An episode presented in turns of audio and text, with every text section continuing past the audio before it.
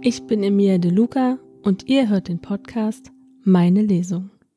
Heute bei mir live im Studio zu Gast die Autorin Kate Kate. Erzähl doch mal, wer bist du und was machst du? Hallo Emilia, vielen Dank für die Einladung. Ich freue mich sehr. Ja, mein Name ist äh, Kate Kate und ich wohne, arbeite und tanze in Berlin. Und ich möchte mein Buch Bist du heute im Rosis vorstellen. Jetzt hast du den Titel schon verraten. Ach, naja. Dann fang doch einfach an, den ersten Teil zu lesen. Wir sind sehr neugierig. Sehr gern. Ich habe meinen Prolog genannt Ferienlager und aus diesem trage ich jetzt vor und das sind, naja, drei Seiten. Ferienlager. Als ich 13 Jahre alt war, fuhr ich für zwei Wochen ins Ferienlager an die Ostsee. Diese zwei Wochen bedeuteten Sonne, Strand und Open-Air-Diskos. Die Diskos waren die abendlichen Highlights.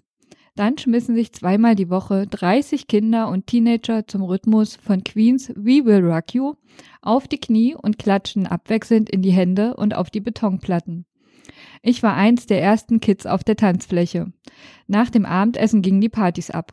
Ich schlang die mit lichtdurchlässigen Wurstscheiben belegten Schnitten runter, kippte den abgestandenen Pfefferminztee in mich rein und fieberte dem Abend entgegen. Ich fand es aufregend, fernab des Kinderzimmers bis in die Nacht hinein aufzubleiben. Auf dem großen Platz vor dem Hauptgebäude tanzte ich unter freiem Himmel so lange auf den Platten rum, bis DJ Paillettenhemd die Musik abdrehte. Von Körpergefühl hatte ich noch nie etwas gehört, geschweige denn an mir wahrgenommen. Ich riss beim Tanzen unkontrolliert die Arme in die Höhe, versuchte mit dem Oberkörper wie in den Aerobic-Videos im Takt zu zucken und stampfte mit den Beinen gnadenlos imaginäre Dellen in den Boden. Das war kein Tanzen, sondern missglückte Popgymnastik.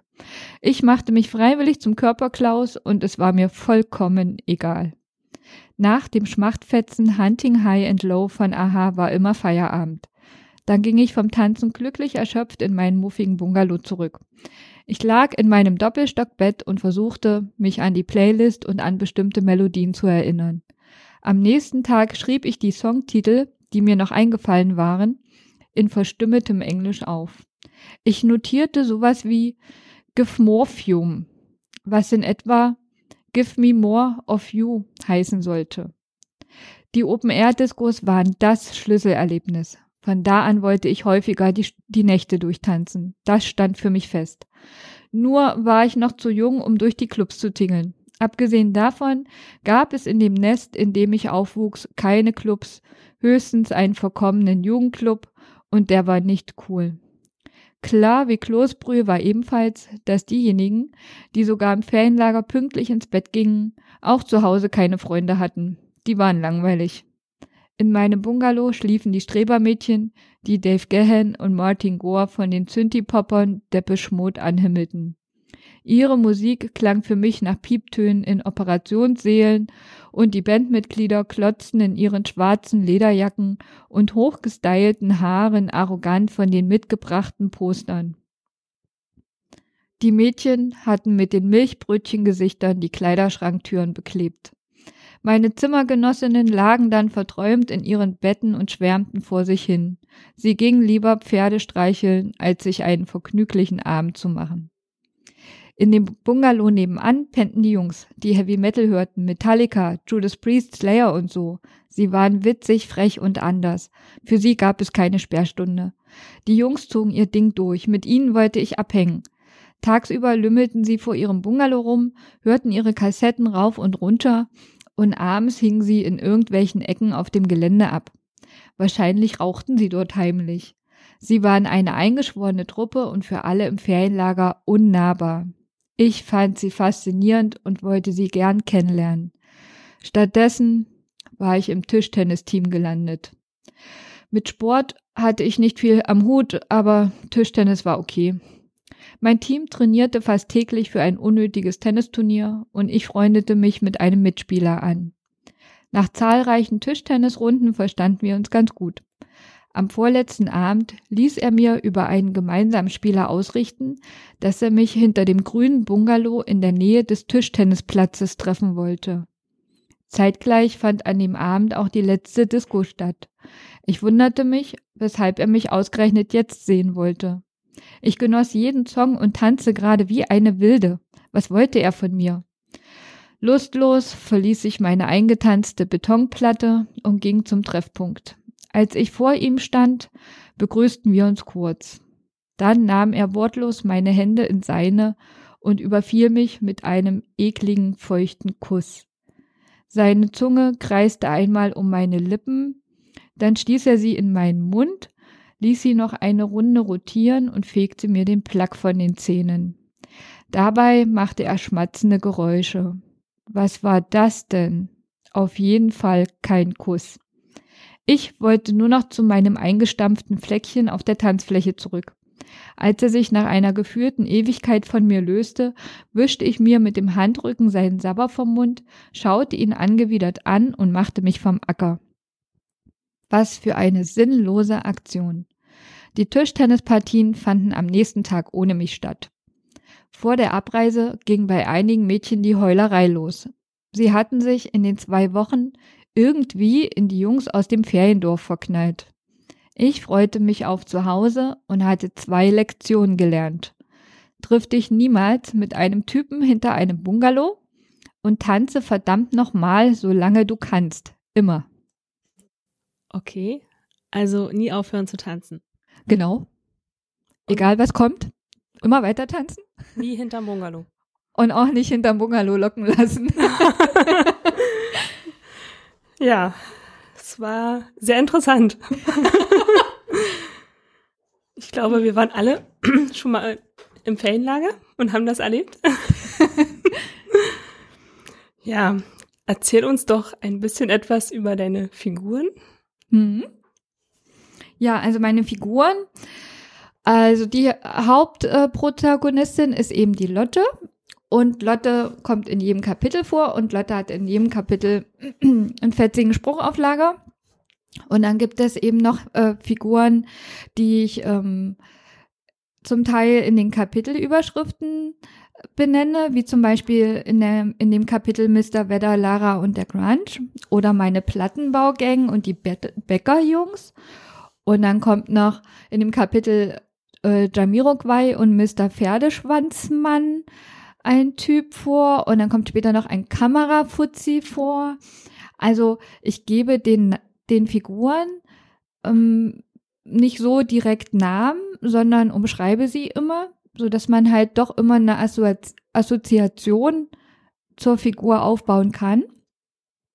Und ja, also die Typen, ja, das bot sich irgendwie an, den Typen nicht unbedingt, obwohl es kommen Paul und Tom vor, aber damit hat sie es eigentlich schon, ähm, weil ich fand die Umschreibung eines Typen mit Kassettenshirt-Typ oder einfach nur die Titulierung der schöne Mann fand ich irgendwie viel passender. Und dann gibt's halt noch ganz, ganz simpel der eine und der andere. Warum sich die Mühe machen und Namen ausdenken, wenn man ähm, die Figuren auch einfach so benennen kann? Das war eben das Hauptaugenmerk für mich beim Schreiben und Beschreiben der männlichen Figuren und den weiblichen Figuren habe ich tatsächlich Namen gegeben, Lara, Anna und Sophie und den Rest der Mädels.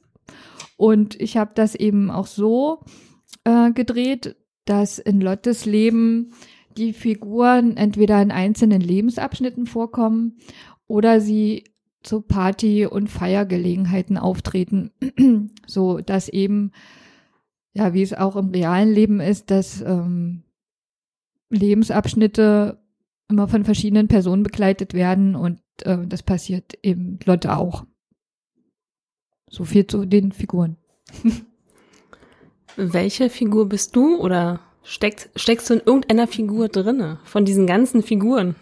Ja, also in allen Feiertränen, die da im Buch auftauchen, natürlich auch in äh, Lotte. Also ein, ein Teil Lotte ist auch in mir, gebe ich ganz offen zu. Der Rest ist ähm, ausgedacht und beobachtet. Und ja, ich habe mir auch viel, viel erzählen lassen. Also ich finde ja, äh, das Buch Bist du heute im Rosis, das Rosis, das mal ein Club war in Berlin am Ostkreuz, ähm, in dem ich selber sehr oft war. Ich finde diese Nachtwelt, die eine so ganz andere ist als die Tagwelt, so faszinierend, dass ähm, ich mir dann so dachte, ja, es wäre irgendwie schade, wenn man, wenn man die Nächte nur so vergehen lässt. Da passiert ja auch immer was. Und wenn man schon so viel unterwegs ist, dann sieht man viel, man hört viel, man bekommt viel mit, man beobachtet viel. Und manches davon war so cool, dass ich das einfach nicht verpuffen lassen wollte und habe es dann eben auch ins Buch gepackt. Ja, das ist, ja, also viele Beobachtungen sind ins Buch eingeflossen. Genau. Mhm. Und du warst ja öfters im Rosis. Das gibt's ja nun leider nicht mehr. Magst du ein bisschen was über das Rosis erzählen? Absolut, sehr gerne. ja, das Rosis, wie schon erwähnt, ähm, war ein Club am Ostkreuz im Stadtteil Friedrichshain-Kreuzberg. Und das gab es insgesamt 15 Jahre. Und Silvester ähm, zum Jahreswechsel 2018 auf 2019 fand die allerletzte Party statt, die allerletzte Rosis-Party. Und äh, da habe ich dann natürlich nochmal gebührend Abschied genommen und bis wird äh, und ganz wird gefeiert bis morgens halb zehn. Also ich habe die Sonne untergehen sehen, so gefühlt, und wieder aufgehen sehen. Und ähm, ja, habe mich nochmal ganz hart verabschiedet dort. Und das Rosis, ja, bevor es das Rosis wurde, war, also andersrum. Als ich am Buch schrieb und mir den Buchtitel irgendwann ausgedacht habe, musste ich ja irgendwie um so einer Milliarden-Euro-Klage aus dem Weg zu gehen, musste ich ja mit den Inhabern des Rosis in Verbindung treten. Und wollte und habe die Inhaber gefragt, ob ich den Rosis ähm, Clubnamen im Buchtitel verwenden darf. Und dann habe ich erstmal, naja, zwei Wochen nichts gehört und habe so gedacht, ja, wenn die jetzt also gar nicht reagieren, ja, dann ich kann ja nicht, ich, ich darf ja nicht einfach, ich muss ja die Erlaubnis äh, einholen. Und ich hatte keinen Plan B und habe einfach nur gehofft, dass es gut geht. Und nach ungefähr zwei Wochen meldeten sich dann die Inhaber, dass die völlig über erschlagen sind von dieser E-Mail und völlig äh, völlig verrückt, dass da jemand dass da jemand gibt, der ein Buch geschrieben hat, unter anderem auch, äh, in dem das Rosis vorkommt und dann möchte man noch den Clubnamen im Buchtitel verwenden. Also ganz große Ehre. Und dann wurde mir eben zugesagt, dass ich das so machen darf. Und dann hat man sich an, ein, an vielen Abenden auch im Rosis getroffen und mal ein Schnäpperchen getrunken und erzählt. Und dann habe ich natürlich auch ganz viel gefragt, ja, ähm, wie kommt man denn auf, da, darauf, einen Club aufzumachen. Und dann hat mir einer der Inhaber erzählt, dass sie vor Jahren, also vor jetzt 16 Jahren, durch Berlin gegangen sind, durch Friedrichshain und sich überlegt haben, ja, wir, wir würden auch gerne irgendwo hinweggehen, aber es gibt nicht das, was wir uns vorstellen. Also müssen wir das selber machen. Und dann sind die auf dem Gelände de, der Revaler Straße 29 gelandet und haben dort den ähm, ja, den Pächter des Geländes ausfindig gemacht und der hat denen dann erzählt, ja, da ist jetzt gerade noch eine Autowerkstatt drin und wenn die Autowerkstatt ausgezogen ist, weil der Ver Vermieter oder Ver Verpächter keine Lust mehr hatte auf die Autowerkstatt, hat äh, dann eben gesagt, ja, dann meldet euch einfach nochmal und dann schauen wir weiter. Das haben die Rosis-Inhaber dann auch gemacht. Und haben die Zusage bekommen, dass sie einen Club reinsetzen können in diese ollen Baracken. Also mehr war es eigentlich nicht. Also es war wirklich ein Bretterverhau. Und naja, was will man machen aus einer Autowerkstatt? Kann man halt einfach nur noch einen Club machen. Und es passt ja auch zu Berlin, ne? Also so ein abgerockter Club, den man freigestalten kann, wo man innen drin ne, halt Graffiti und so. Und die hatten da halt, ähm, lese ich nachher nochmal vor, das war halt wie so eine eingerichtet wie eine olle Wohnung mit einer Küche und äh, Toilette natürlich und zwei großen Räumen, die dann eben als äh, Dancefloors genutzt wurden. Und dann hat man da provisorisch eine Bar reingebaut, so, so wirklich so ein Bretterding und hat alte Gemälde an der Wand gehangen und noch ein Hirschkopf und irgendwelche äh, wilden Poster und im Flur, ja, weil ganz viele Konzertveranstaltungen dort stattfanden, hat man dann die ganzen äh, Ver Veranstaltungsankündigungen, die ganzen Poster und Flyer an die Wand geklebt und dann hatten die noch das Glück, dass die in der ersten Etage noch ganz, ganz großen Raum hatten, die Asia Lounge und das war halt dann eben, ja, eine Lounge.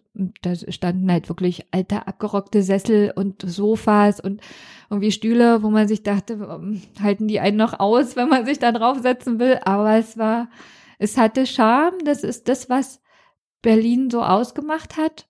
Also immer noch ausmacht. Dieses, ja, dieses äh, Olle, das irgendwie Kult ist. Ich habe es ja auch, das Rosis, ich habe es ja auch geliebt. Ich habe das ja auch abgekultet ich habe ja auch da das abgefeiert. Und dann hatten die halt auch das Glück, dass die Biergarten hatten und im Sommer eben Biergartenabende mit Grillen. Und wenn Großevents waren wie Fußball, EM, WM, dann haben die eben die Fußballübertragung dort gemacht im Biergarten. Und so gab's für die halt immer was. Also das Rosis, das war so eine Institution. Ja, da ist man immer hingegangen. Also es gab ja eh in der Rivaler Straße noch ganz viele andere Clubs, die es zum Teil gar nicht mehr gibt. Und äh, ja, das waren 15 Jahre eine Institution, in die ich gerne gegangen bin, in die ich gerne gefeiert habe. Da habe ich auch Bands gesehen. Ja, da habe ich damals fünf Euro Eintritt bezahlt. Ja, die sind jetzt, die kann man jetzt gar nicht, also entweder gibt's die Bands jetzt schon gar nicht mehr oder die sind dann so groß geworden, dass man dann halt mehr, mehr Kohle gezahlt hat. Ne? Also das war ja, ganz cool. Also ja, äh, schönes Rosis, muss ich sagen. Ja, schade, dass es das nicht mehr gibt. Ja, also ich bedauere das sehr. Und äh, wenn man da jetzt lang geht, ähm, in der Rewaler Straße 29, da wird jetzt ähm, ja so ein Haus hingebaut, wo man sich äh, die Mieten nicht mehr leisten kann oder irgendwie ja, ein Gewerbe kommt da rein. Also jedenfalls, äh, also da ist nichts mehr. Also da ist wirklich nicht mehr irgendwas noch zu sehen vom alten Rosis. Ja, es ist ganz schön traurig, wenn man da so morgens mal so vorbeigeht. Ja, das glaube ich. Wenn man aus einem anderen Club fällt und man läuft dann zufällig zum Ostkreuz und denkt sich, ach ja, hier, äh, hier stand das Rosis. Ja, also jeder, der im Rosis mal gefeiert hat, äh, wird sich hoffentlich äh, gerne daran zurückerinnern. Und zum Glück gibt's ja auch ein Buch, ne? Also Genau. Bist dein, du heute im Rosis? Dein Buch und natürlich jetzt auch eine Folge mit dir. Mhm. Eine Podcast-Folge, meine Lesung. Sollte man sich dann auch unbedingt anhören mit dir? Würde ich mich sehr freuen. Ja. Tausendfach hören bitte. Teilen. immer und immer wieder anhören. Auf jeden Fall von morgens bis abends. Nichts anderes. Genau. Dein Buch spielt im Rosis und natürlich an anderen Orten. Genau. An welchen denn noch? Genau, also da kommt ähm, Lotte feiert im Dunker Club im Prenzlauer Berg, einer der letzten Clubbastionen, finde ich. Dann äh, im Lido in Kreuzberg in der Nähe von der Oberbaumbrücke. Dann im Privatclub kommt ähm, tanzt die Lotte. Dann tanzt sie noch im ehemaligen Roten Salon, der an der Volksbühne war. Den gibt's leider auch nicht mehr. Und im Magnet, also im, ja, also Magneten gibt's ja auch nicht mehr. Das ist ja jetzt Musik und Frieden. Jetzt mache ich hier noch Werbung für die Clubs. Ich glaub's ja nicht. Äh, Unbezahl unbezahlte Werbung? Unbezahlt. Also ich glaube, das sollte man ändern. Genau, also das äh, sind so die Clubs. Und dann gibt's, dann taucht noch ein, so ein Wave Gothic Club der war in der Nähe von der Janowitzbrücke, also nicht das Sage, äh, sondern ja auf der anderen Spreeseite oder Kanalseite. Da gab es noch so einen Wave Gothic Club, der auch so irgendwie ganz, äh, ja, war auch, also für Leute ein ganz faszinierender Abend. Da Aber, warst du natürlich auch überall schon. Naja, klar. Also klar, ich habe da beobachtet fürs Buch. Ja, natürlich. ja, ich denke mal, wir könnten auch mal eine Folge machen, wo es nur um Clubs geht, wo du alle Clubs vorstellst. ja, ich glaube, die würde gehört werden. Ja. Über, über Bundesgrenze hinaus. Weil wenn was zieht in Berlin, dann die Clubszene, denke ich. Ja. Mhm. ja. Kön könnte man mal ins Auge fassen, diese Podcast-Folge. Ja, ja wäre eine gute Idee. okay. Dann liest doch einfach deinen zweiten Teil. Sehr gerne. Und im zweiten Teil kommt dann auch das Rosis vor. Ich habe mein Buch ja in drei große Teile eingeteilt und ich lese jetzt aus dem zweiten Teil das Kapitel Sex on Fire mit Angina vor. Mein Studium schloss ich mit Bestnote ab, suchte mir einen Job, löste die WG auf und zog in eine eigene Wohnung. Meine neu gewonnene Freiheit gefiel mir sehr. Und so viel sich auch änderte, mein Drang, mich zur Indie-Mucke auszutoben, ließ nicht nach. Meine Ausgedichte blieb konstant hoch und die Playlisten der DJs wurden mir immer vertrauter. Nach Sex on Fire von Kings of Leon folgte meist Dance with, Dance with Somebody von Mando Diao und nach Kate Nash's Foundation kam Little Numbers von Boy. Meine Leute tanzten an diesem Samstagabend schon seit Stunden. Ich trödelte noch zu Hause rum und richtete mein sommerliches Flatterkleidchen her, holte mir eine Dönerbox und eine Cola auf die Hand und ging ins Rosis, das mittlerweile zu meinem zweiten Wohnzimmer geworden war. Ich mochte die alte Baracke, die innen wie eine abgefuckte Wohnung aussah. Mit einer Küche, zwei großen Zimmern mit goldfarbenen Wänden, einem langen Flur und einer zweiten Etage, die als Raucherlounge genutzt wurde. Im Flur waren die Wände und die Decke mit Konzertplakaten beklebt. Dass die Wände auf den Dancefloors goldfarben waren, sah man allerdings erst, wenn morgens um sieben Uhr die Festtagsbeleuchtung angeknipst wurde. Kurz vor der Garderobe stand ein olles verstimmtes Klavier, an dem sich alle möglichen am Soundtrack von Die fabelhafte Welt der Amelie versuchten. Die Mitarbeiter an der Garderobe konnten einem leid tun, weil nicht nur die Mucke von den beiden Dancefloors bei ihnen ankam, sondern weil sie auch noch das Klaviergeklimper ertragen mussten. Dann setzten einige von ihnen immer noch einen drauf und drehten sich im Garderobenkabuff ihre eigene Musik laut auf. Rechts neben der Eingangstür befand sich die Bar. An den Wänden hingen aufwendig gerahmte, ähm, ja, aufwendig gerahmte Gemälde mit Landschaften, nackten romantischen Engeln und sich auf Chaiselongs regenden Elfen, getoppt von einem ausgestopften Hirschkopf. Auf dem großen Dancefloor stand eine gelbe Telefonzelle. Auf ihr klebte der Hinweis Raucher. So ungezwungen der Möbelmix war, so ungezwungen ließ sich dort feiern. Kleiner Exkurs. Ähm, das Klavier und die Telefonzelle wurden dann kurz vor Schließung noch bei eBay Kleinanzeigen versteigert. Und da habe ich äh, dann tatsächlich überlegt, ob ich noch mitsteiger. Also das Klavier hätte ich aber noch untergebracht in meiner Wohnung, aber die Telefonzelle nicht. Also dafür waren dann die Zimmer doch zu niedrig. Also ich habe es dann einfach gelassen, aber beides wurde tatsächlich gekauft. Es ist eigentlich äh, ja auch ein cooles Andenken, wenn man das in seiner Wohnung hat. Okay, ich lese dann mal weiter. Ich mochte die lässige Atmosphäre, den Geruch des Disco-Nebels an den Klamotten, die flackernden Lichter, die Leute, wenn sie Spaß beim Tanzen hatten. Und da ich mich sonst von sportlichen Aktivitäten fernhielt, war so ein Party-Hard-Abend meine größte sportliche Leistung. Ich kaufte mir ein Bier und gesellte mich zu den anderen in der Runde. Zur Begrüßung umarmte ich alle und einen Typen, der eigentlich gar nicht dazugehörte.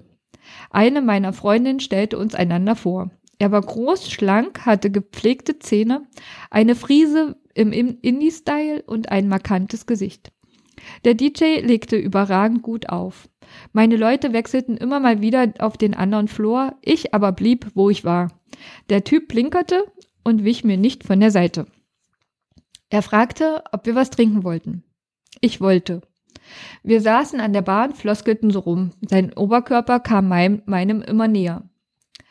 Ich fragte, ob er wieder tanzen möchte, weil gerade der Remix zu Hang Me Up to Dry, ein Song der kalifornischen Band Cold War Kids, lief. Schon in der Originalversion des Songs hatte, hatten meine geschulten Ohren diese schrägen atonalen Klavierakkorde nach den Refrains gehört, die ich besonders effektvoll eingesetzt fand. Ihn interessierte der Remix überhaupt nicht. Er nahm meinen Kopf in seine Hände und küsste mich mit einer Leidenschaft, dass ich froh war zu sitzen. Das Tanzen wurde in dieser Nacht zur Nebensache. Nach der Leidenschaft an der Theke verlegten wir sie direkt in sein WG-Zimmer. Gegen Mittag wurde ich von Funk und Soul-Musik geweckt. Eigentlich nicht die schlechteste Musik, doch sie trieb mich völlig verpeilt aus seiner WG und mit Gliederschmerzen nach Hause. Ich musste dringend in mein eigenes Bett und ein paar Stunden schlafen. Als ich in meiner Wohnung war, er erinnerte ich mich an all die Verabredungen, die ich an diesem Tag noch vor mir hatte. Am späten Nachmittag war ich auf eine Grillrunde im Park eingeladen und am Abend zum DVD-Schauen bei einem Kamerafuzzi, mit dem ich mich drei Tage, drei Abende zuvor im Magnet ausführlich ausgetauscht hatte. An dem Abend wollten Sophie und ich bei einem Feierabendbier die Arbeit Arbeit sein lassen. Sophie hatte ich Monate zuvor auf einem Konzert kennengelernt. Sowohl unsere gleichen Arbeitszeiten als auch unsere Partylaune machten uns zu einem eingespielten After-Work-Party-Team. Mit der Molle in der Hand hatten wir vor uns hingetanzt und uns über jeden bekannten Song gefreut, als er mich im Vorbeigehen auf der Tanzfläche angegrinst hatte. Konnte er ja machen. Sophie hatte vorgeschlagen, ich könnte doch einfach so rüber tanzen und ihn anlabern. Ich aber hatte weder Lust auf Smalltalk, noch hatte ich Bock darauf gehabt, mir für den Abend eine neue Identität auszudenken. Das mit den falschen Identitäten war so ein Spiel, mit dem ich die, die Typen verarschte. Dann ging meine Fantasie mit mir durch und ich wurde zu Erdmute, Jutta, Ota, Greta, Nele, Elena, such dir einen aus. Weshalb verhielt ich mich so? Nicht etwa, weil mich Interpol suchte, sondern weil ich nicht aus meinem Leben plaudern und auf diese Weise die Typen schnell loswerden wollte. Bei hartnäckigen Nachfragen war ich dann eben Weltmeisterin im Kirschkernweitspucken, das Augendubel von Audrey Tattoo oder angehende Lehrerin für Altgriechisch und Physik. Wenige Augenblicke später kam die Grinsebacke dann zu mir rübergetanzt. Ich hätte auch einfach verschwinden können, aber ich wollte mich nicht verpissen. Ich ließ mir doch nicht von einem Typen mein Feierabendbier vermiesen. Komm ran, Uffenmeter, hatte ich mir gedacht. Er würde schon sehen, was er davon hatte. Er hatte mich in seiner draufgängerischen Art recht schnell über seine Welt aufgeklärt, die so gar nicht meine war. Sein ganzer Auftritt sagte, ich bin der Held schlechthin, ich arbeite fürs Fernsehen und ich bin so unendlich cool. Und ich bin diejenige, die dir mit einem Satz den Abend versauen kann, dass du dir wünschtest, mich nicht angegrinst zu haben aber ich war friedlich geblieben. Ich hatte ihm erklärt, dass ich diejenige war, die Zahlen mit Eurozeichen liebte, Akten von links nach rechts stapelte und sich von solchen Projekthelden absolut nicht beeindrucken ließ. Wenn es solchen Leuten schlecht gehe, müssten sie auch nur aufs Klo. Also, was sollte das Getue, den Superatzen raushängen zu lassen? Ich wollte ihn mal sehen, wenn er auf der Suche nach einer Örtlichkeit Schweißausbrüche bekomme und sich die Augäpfel schon rot schon gelb verfärbten. Und doch hatten wir an dem Abend zueinander gefunden, denn er hatte schnell gecheckt, dass er mit seiner überzogenen Effekthascherei bei mir keinen Meter weit kam und sich entspannen konnte. Und siehe da, man konnte sich mit ihm doch ganz angenehm unterhalten. Der Junge hatte aber mehr gewollt. Aber nicht mit mir. Ich hatte mich bei seinen zufälligen Haut-an-Haut-Kontakten geziert wie eine Zicke am Strick. Ich hatte keine Lust gehabt, mit ihm im Club rumzuknutschen und hatte ihm klargemacht, dass ich eine von den Heimlichen sei. Irgendwann waren wir zusammen aus dem Magnet hinaus in die Morgensonne in das nächste Taxi hineingestolpert. Von der Fahrt zu ihm hatte ich nicht viel mitbekommen, weil unsere Lippen aneinander geklebt hatten. Die Arbeitsstätte hatte zwar meinen Namen gerufen, aber Schlaf war an diesem Morgen zur Nebensache geworden. Die andere Nebensache hatten wir gleich mit erledigt. Warum war das jetzt schon wieder passiert? Was hatte mich an dem Kamerafuzzi eigentlich so gereizt? Ich fand ihn attraktiv und er wusste mit seinem Charme umzugehen. Am Freitag hatte ich auf der Arbeit eine Nachricht von ihm bekommen, in der er fragte, ob wir am Sonntag einen Film zusammenschauen wollten. Mir war klar, dass die Romantik bei ihm nicht an erster Stelle stand. Und es war mir mehr als recht. Da störte es mich auch nicht, dass wir am Samstag, dass mir am Samstag noch der Typ mit dem markanten Kinn aus dem Rosis dazwischen gekommen war. Trotz beginnender Gliederschmerzen raffte ich mich am Sonntag auf und brachte erst das Grillen und dann den DVD-Abend mit Happy End hinter mir, hinter mich. Ich spürte, dass ich etwas ausbrütete, was raus wollte. Montagmorgen nach den beiden Tanzaktionen und dem Wir können doch noch gemütlich einen Film zum Sonntagabend gucken, wunderte ich mich nicht, dass mein Hals anschwoll, sich die Gelenke anfühlten, als hätte ich mit ihnen 100 Kilo Säcke gestemmt und der Kopf so rund war wie ein Buslenker. Ich hatte mir eine neue Freundin geangelt, sie hieß Angina und streckte mich für eine Woche nieder. Ich sehe schon, du musstest dir das Lachen verkneifen, oder? Ja. Aber das war vorhin schon. Mit der einen Person, wo du die Figuren vorgestellt hast. Der Mann mit dem Pferdeschwanz? Ja, der sensible Mr. Pferdeschwanz. Der hatte schon Kopfkino. Ja, sehr gut, dann hat's getroffen. Ja. Das freut mich. Angina, ja. Die arme Angina. Herrlich. Ja, ich glaube, du musst nochmal wiederkommen. Ja, ich lese gerne weiter. Und ich meine, es war nur der, der zweite Teil. Ich habe noch nichts aus dem ersten Teil gelesen und nichts aus dem dritten Teil. Ja, also wenn ihr möchtet, dass Kate Kate wiederkommt, dann lasst es uns bitte wissen. Entweder schreibt ihr Kate Kate an oder natürlich mich und dann kommt sie wieder und liest noch mehr. wenn dann, ihr das möchtet. Also ich hoffe, ihr möchtet es, also bitte nehmt Kontakt mit uns auf. Ja, ich bitte drum. ich glaube, du hast noch ganz viel zu erzählen, also nicht nur vorzulesen, sondern auch noch ganz viel dazu zu erzählen. Ich glaube, das würde jetzt aber den Rahmen sprengen. Ich glaube, dann sind wir bei vier Stunden oder fünf Stunden. Ja, ich glaube, dann ist auch Silvester vorbei. Ja. Mhm, genau. genau. Wie lange hast du an dem Buch gearbeitet? Ja, also das ist äh, ein langer Prozess gewesen.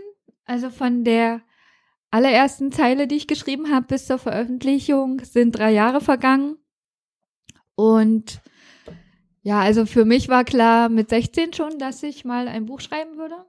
Aber worüber schreibt man mit 16? Ja. Über Partys. Ja, aber das, ja, das, also bei den anderen war das schon mit Partys, bei, bei mir irgendwie nicht. Also bei mir war eher äh, Musik hören und schon so Konzerten gehen.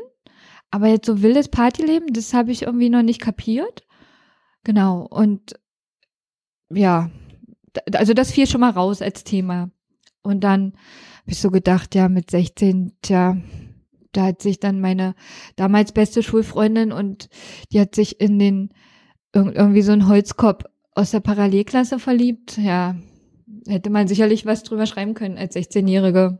Oder dass die Lehrer doof sind und überhaupt Schule generell scheiße und ach, was soll das überhaupt? Und das ist ja von Montag bis Freitag immer der gleiche Ablauf und ach, alles doof und naja, gut, äh, also jedenfalls habe ich mit 16 nichts geschrieben und ähm, auch kein Buch. Und da mussten halt noch ein paar Jahrzehnte ins Land gehen. Und die zündende Idee kam dann tatsächlich in Berlin.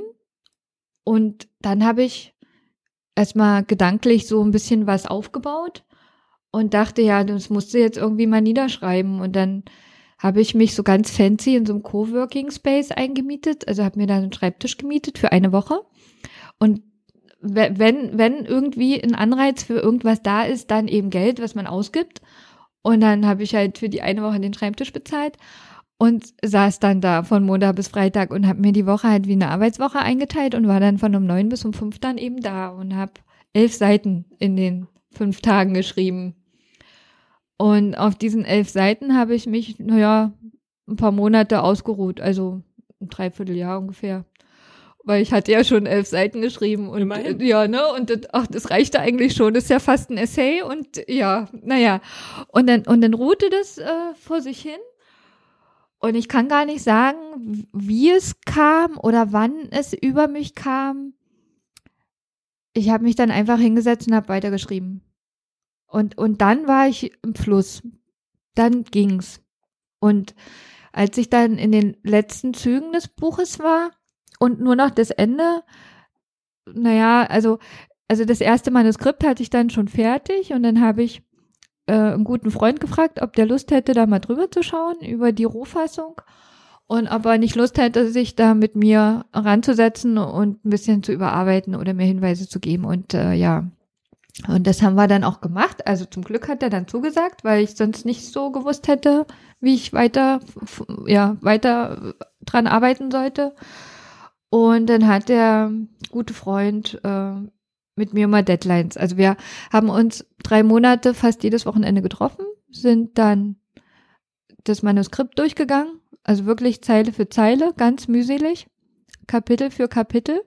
Und dann hat er mir immer Hausaufgaben aufgegeben zum nächsten Mal. Und die musste ich dann machen. Und das hat ganz schön was gebracht mit diesen Hausaufgaben.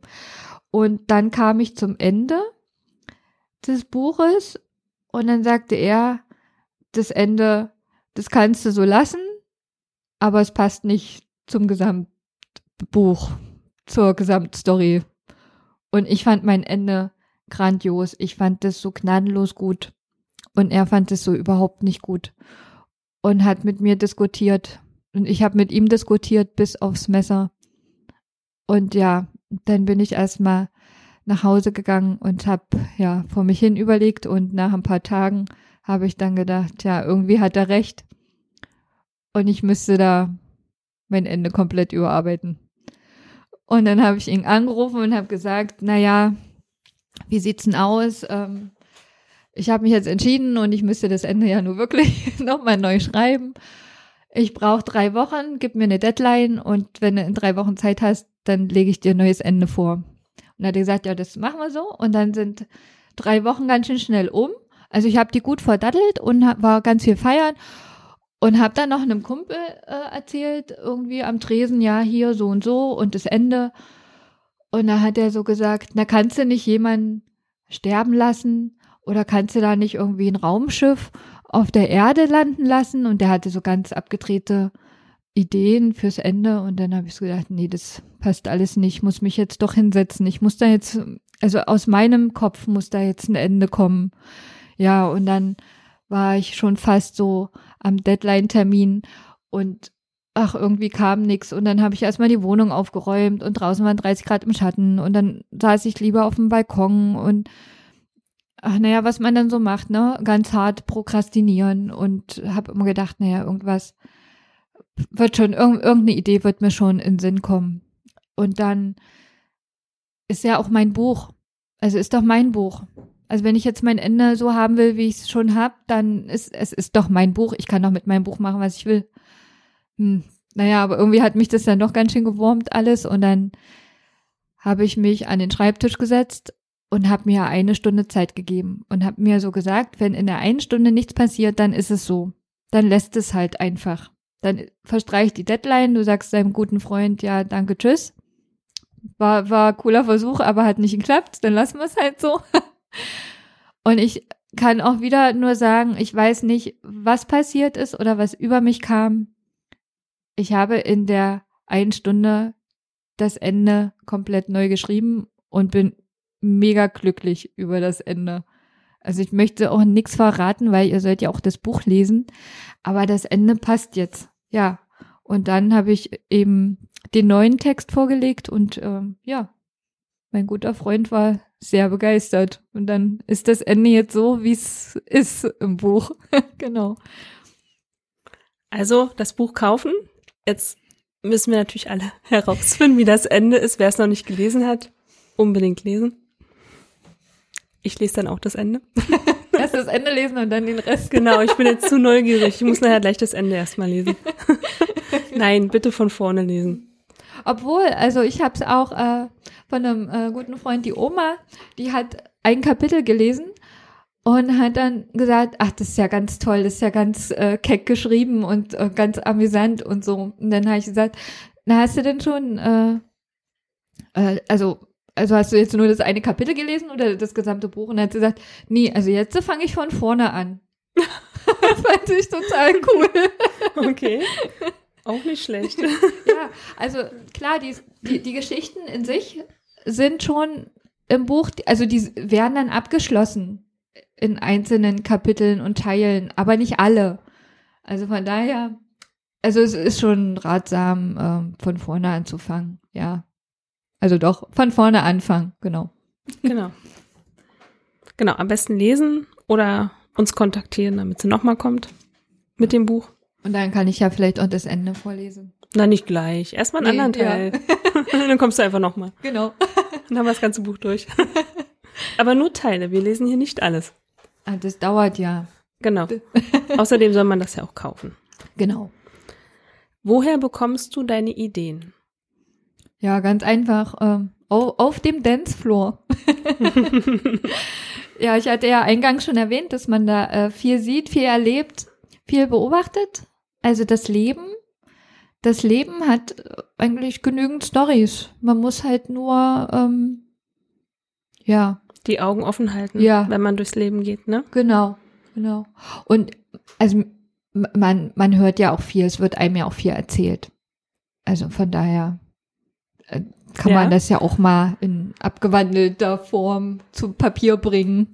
Ja, das sind so die, die, ja, die drei Haupt, ja, wie nennt man das? Die, äh, Die, Haupt, Ideengeber. ja, die ne? drei Hauptideengeber. Genau, Mhm. ja.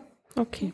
Wo schreibst du? Hast du ein Schreibzimmer? Schreibst du am Küchentisch oder Esstisch oder auf der Couch? Letztens habe ich schon gefragt, schreibst du im Bett oder in der Badewanne?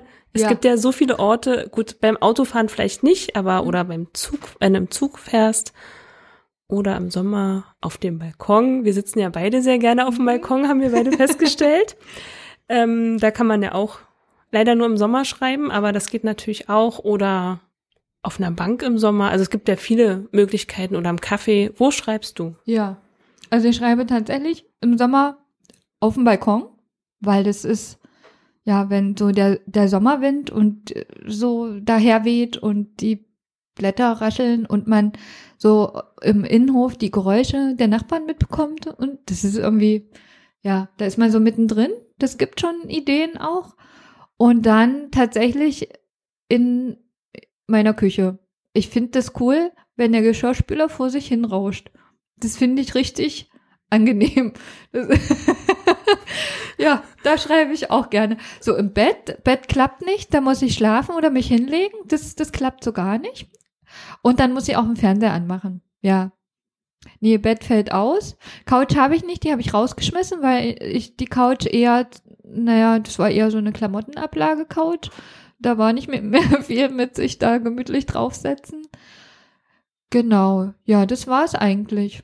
Und ich würde, wenn, wenn mal wieder ein größeres Buchprojekt anstünde oder ja, mal ansteht oder wie auch immer, äh, dann würde ich tatsächlich mich wieder in so einem Coworking Space einbieten für eine Woche, um da äh, in Gang zu kommen erstmal, um mich da warm zu schreiben.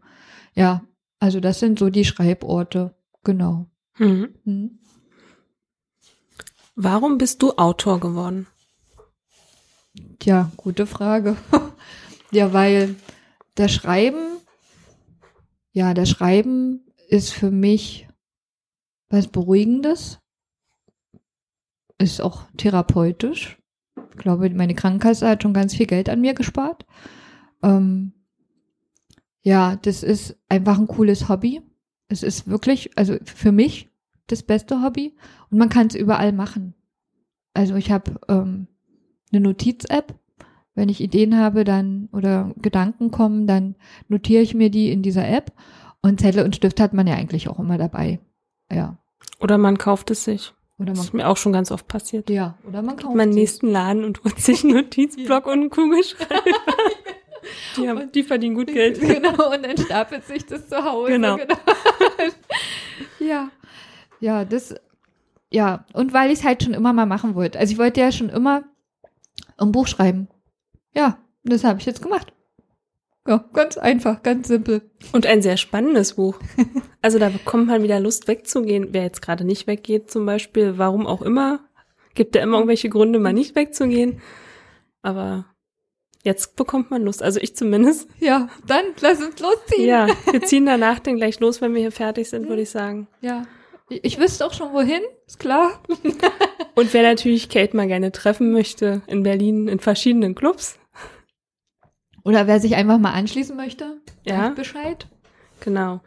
Wo ihr, also wo, wo ihr Kate kontaktieren könnt, das werden wir jetzt auch gleich besprechen. Also wenn ihr da Interesse habt, mit ihr mal eine Party zu machen zusammen. Ich denke, du bist da nicht abgeneigt, oder? Genau, also ja. Mit also deinen ich, Lesern? genau, ich brauche ja auch wieder neue Stories, ne? Also, Ja, das Ich- ist natürlich auch toll, oder? ja. Mit den Lesern auf Partys gehen und eine Story draus machen. Ne, das ist ja grandios. Also besser geht's gar nicht. Ja, das, ja, das ist voll die Idee. Wo, wo bekomme ich meine Ideen her? Ja, dank Ja. euch. Ja. das ist eine gute Idee, Mensch, wir planen hier. Ja, okay, zurück zum Thema. Genau. Wir schweifen ab. Ja. Ja, jetzt kommen wir zu dem Thema zum Kontaktieren. Wo finden wir dich? Also du hast ja bestimmt eine Instagram-Seite. Ich kenne sie. Ich kenne auch deine Stories. Die sind sehr gut. Die müsst ihr euch unbedingt mal angucken. Die Wow, Stories. danke. Dankeschön. Ist wirklich sehr interessant. genau. Instagram, Facebook, Webseite, Newsletter. Was hast du und vor allen Dingen, wie heißt du dort? Genau, ich habe, wie schon gesagt, äh, Instagram. Dort heiße ich Kate Kate Writer. Auf Facebook heiße ich ganz einfach Kate Kate. Und die Webseite heißt www.katekatewriter.de. Und mein Erkennungszeichen ist eine Disco-Kugel, eine rote Disco-Kugel, beziehungsweise wird die mit rotem Licht angeleuchtet. Und die Disco-Kugel, die habe ich mal im Rosis aufgenommen, fotografiert und die hängt dort oder hing dort äh, an so einem Lüftungsschacht im Flur. Und ähm, schräg, also in dem Flur, da stand schräg in der Ecke so ein olles Sofa. Also man möchte nicht wissen, wie viel äh, Tanzgenerationen auf diesem Sofa irgendwas gemacht haben. Aber da saß man und das war irgendwie so eine Eingebung, dass ich da die Disco-Kugel fotografieren muss, weil die so cool rot angeleuchtet wurde.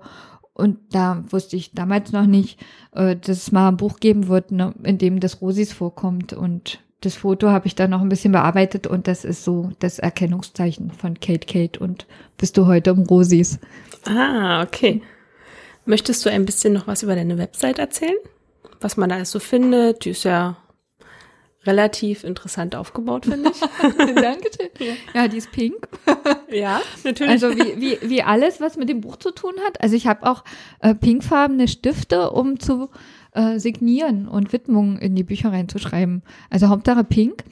Äh, und die, auf der Webseite findet man einen Buchtrailer, der ganz grandios von Patrick Scherfeld zusammengestellt wurde, der Buchtrailer. Der hat mir Tränen in die Augen getrieben, als ich ähm, den das erste Mal sah, weil ich auch gar nicht wusste, dass Patrick den einfach mal einen Trailer macht. Ich wollte einfach mal machen, er wollte einfach mal einen Buchtrailer machen. Völlig verrückt, finde ich mega cool. Dann findet man eine Spotify-Playlist, beziehungsweise den Link zu Spotify, weil ich in meinem Buch ein musikalisches Register habe und in der Playlist sind halt alle Titel vertreten, die im Buch vorkommen, in dem musikalischen Register vorkommen. Dann habe ich Leseproben, eine Seite mit Termin, die Lesung diesen Jahres. An Leseterminen für nächstes Jahr bin ich dran. Bin auch sehr interessiert, wenn ihr da jetzt irgendwie. Ich fahre gern durch die Republik, weil es einfach Spaß macht, weil es wirklich richtig Spaß macht. Und was findet man noch auf meiner Website? Fotos. Fotos, genau. Und den Klappentext zum Einstieg. Ja, den Klappentext ist auch noch ganz wichtig. Ich glaube, das ist ja immer das, was man als erstes liest, wenn man ein Buch in die Hand nimmt. Genau, ja. Genau. Also, wenn man dich kontaktieren möchte oder noch Fragen jetzt gerade zu der Folge hat, ihr könnt auch mich gerne anschreiben oder dich. Hm.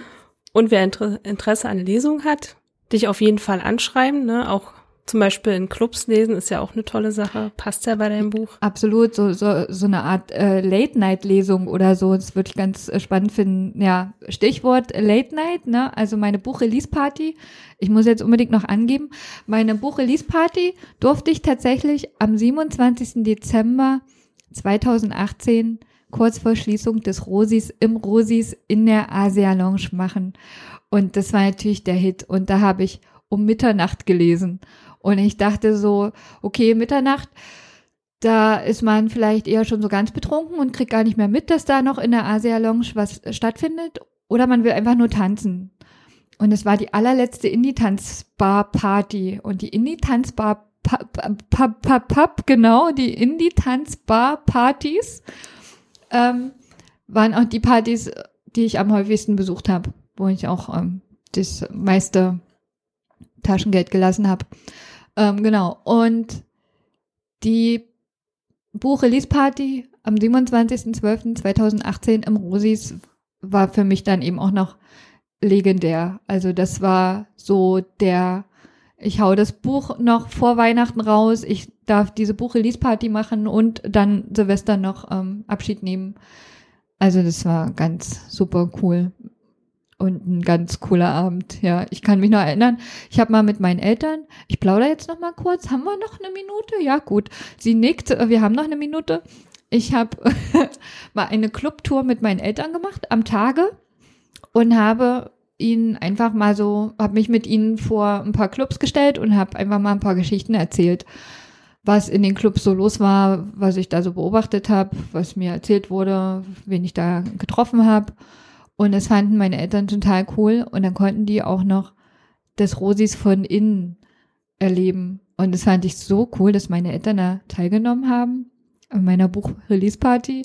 Und mein Vater meinte dann noch so ganz, naja, wenn wir dann damit fertig sind, dann können wir ja nach Hause fahren. Und ich so, äh, nee, da muss dann noch bis früh gefeiert werden. Also meine Eltern haben dann noch mitgefeiert, das fand ich großartig, aber die sind dann irgendwann nach Hause gefahren. Und ja, also das war ein ganz cooler Abend und äh, ich war dann auch, also ich war so nervös, ich war so aufgeregt, so schlimm aufgeregt, weil ich wollte das, ich wollte ja auch nicht, dass das ganz peinlich wird für das Rosis, ne? Jetzt sitzt da jemand und äh, hat den, den, den Clubnamen im Buchtitel und jetzt geben wir ihr noch die Chance, da eine, ihr, ihr Buch äh, zu releasen und dann sitzt sie da vielleicht und ja, dann kommt nichts Vernünftiges bei rum. Und dann war das so eine ganz abgefahrene Atmosphäre kurz nach Mitternacht in der Asia Lounge, weil die Leute saßen und standen. Sobald jemand irgendwie den Raum verlassen hat, kam jemand Neues und hat sich dann den Platz sofort gekrallt. Ich saß da auf dieser Couch und habe gelesen und es war ganz überragend. Es war ganz fantastisch und ja, gegen die Aufregung, ja, also wer sich mal auf eine Bühne gestellt hat, weiß, wie das ist. Man weiß vorher nicht, wie man ist, wie man selber ist. Also man ist ja an so einem Tag kein Mensch. Und dann habe ich meiner Freundin 10 Euro in die Hand gedrückt und habe gesagt, kauf davon Bier und Schnaps. Und wenn die 10 Euro alle sind, dann bin ich es auch. Aber ich wollte, also sie hat mir dann drei Schnaps gekauft und ein Bier und dann waren die 10 Euro alle. Und dann saß ich da und wollte immer mit dem Publikum so ein Spiel machen. Immer wenn ich von einem Teil in den nächsten Teil springe, trinkt das Publikum zusammen mit mir einen Schnaps. Aber ich vertrage nicht so viel und habe das dann doch nicht gemacht, weil ich wäre dann wirklich betrunken gewesen und das wäre ja ganz peinlich für das Rosis, also und also für mich ja auch. Und deswegen habe ich das dann einfach gelassen und ähm, habe die Aufregung irgendwie so in den Griff bekommen und ja, kann nur sagen, Mitternacht lesen ist irgendwie cool. Ja. Hm. Und in einem Club ist natürlich der Hit, ne? Ja, passt natürlich bei dir auch super, im mhm. Club zu lesen. Also wer da Interesse hat, auf jeden Fall melden. Ich hoffe, es melden sich ganz viele. ich würde mich freuen. Ja, auf jeden Fall. Hier nochmal der Aufruf. Bitte meldet euch für eine Lesung, auch für einen Club oder wer Ideen hat oder eine Location zur Verfügung stellen kann. Auf jeden Fall melden. Ja, jetzt musst du uns noch verraten, wo man dein Buch kaufen kann. Auf jeden Fall, ja. Also man findet, äh, man findet, man bekommt mein Buch in der TAR Buchhandlung in Friedenau, in der Wayne und Isley Buchhandlung in Charlottenburg. Und dann kann man das Taschenbuch auch auf meiner Webseite über den Shop bestellen. Und das E-Book, das gibt's ausschließlich auf Amazon, weil äh, das Taschenbuch, so wie ich es haben wollte, hätte mir Amazon nicht so produzieren können und deswegen habe ich das ähm, vorgestreckt und habe mir eine Druckerei gesucht und habe das eben dann so drucken lassen können, wie ich es habe. Und ja, sieht einfach nur cool aus. Pink. Kann ich bestätigen. Ich muss dazu sagen, wir sitzen ja heute zusammen in einem Raum. Nicht wie sonst, dass die Autoren woanders sind. Und das Buch liegt hier gerade vor mir. Es sieht fantastisch aus. Also es sieht wirklich toll aus. Es hat sich wirklich gelohnt, das so zu machen. Und ich habe eine Klappe. Ich wollte auch ein Buch mit einer Klappe Mhm. haben. Ich finde Klappen ganz cool. Die kann man auch gleich als Lesezeichen verwenden. Also Das ich finde das ganz praktisch. Und es ist pink, ne? Habe ich schon erwähnt, es ist pink. Genau, es ist pink. Es sieht aber fantastisch aus. Also es ist voll der Knaller, muss ich sagen. es sieht einfach nur cool aus. Ich habe so ein Buch noch nie gesehen vorher. Also es fällt einfach auf. Ja, Und das muss es ja auch. Ne? absolut. Genau. Es hat sich gelohnt. Absolut. Also kauft es. Hat sie ja gerade gesagt, wo? Am besten als Taschenbuch. Also ich würde es mir als Taschenbuch holen, weil es wäre wirklich schade, wenn man es als E-Book holt. Ja. Also man, man hat, also ich habe auch bei dem Taschenbuch darauf geachtet, dass man das in die Handtasche kriegt. Weil, äh, also in Berlin hat man ja immer mal ein paar Wege zu, äh, also lange Wege zurückzulegen. Und das Format ist einfach passend für jede Handtasche. Und ähm, auch für diese, für diese anderen Umhängetaschen, die man jetzt so hat, so die man sich so schräg über, über die Brust hängt, da passt es auch locker rein. Und man hat dann immer noch Platz für sein Portemonnaie und fürs Handy. Ich habe das selber ausprobiert. Es klappt. Es Ich wollte es gerade fragen. Ja. Das ist ja cool. Hast du vorher wirklich gemessen? Hm? ja, Das ist ja Wahnsinn. ja. Also ich habe, also ich habe auch Feldforschung gemacht in Buchhandlungen und habe dann Taschenbücher in die Hand genommen und habe mir immer gedacht, hm, ja, entweder zu groß oder für für für, für die oder zu dick oder ja, es hat mir irgendwie alles nicht so gepasst. Also meistens waren die Taschenbuchformate, die waren mir zu groß. Und ich wollte es irgendwie handlicher haben. Ich wollte auch, dass wenn man liegt und das ein Buch in der Hand hat, dass einem das nicht gleich so schwer in der Hand ist. Ich meine, es ist jetzt auch nicht so mörderdick, aber dass man irgendwie ein gutes äh, Gefühl hat, wenn man es in der Hand hat. Und ja, deswegen ist es so geworden, wie es geworden ist. Und es ist halt auch ein bisschen kleiner und ein bisschen, äh, ja, ein bisschen kleiner und ich finde es cool. Also das kann man wirklich, also es passt sogar in diese viereckigen Jackentaschen, habe ich auch probiert. Also es klappt. Okay. Ja, gut. Das ist gut zu wissen, dass du vorher alles immer testest. Finde ich gut. Finde ich gut. Ja. Möchtest du noch irgendwas loswerden? Was jetzt ganz wichtig, interessant oder ich weiß auch nicht. Also ich glaube, ich habe jetzt schon so viel gequasselt. Ich habe mich jetzt erstmal ausgequasselt. Aber kauft einfach mein Buch über meinen Shop, weil ich habe noch ein paar Kisten zu Hause und ähm, ja, freue mich über jeden Verkauf. Und es sieht einfach schön aus. Es ist pink, sieht schön aus. Das stimmt. Es ist, es sieht wirklich schön aus. Kann ich bestätigen. ja.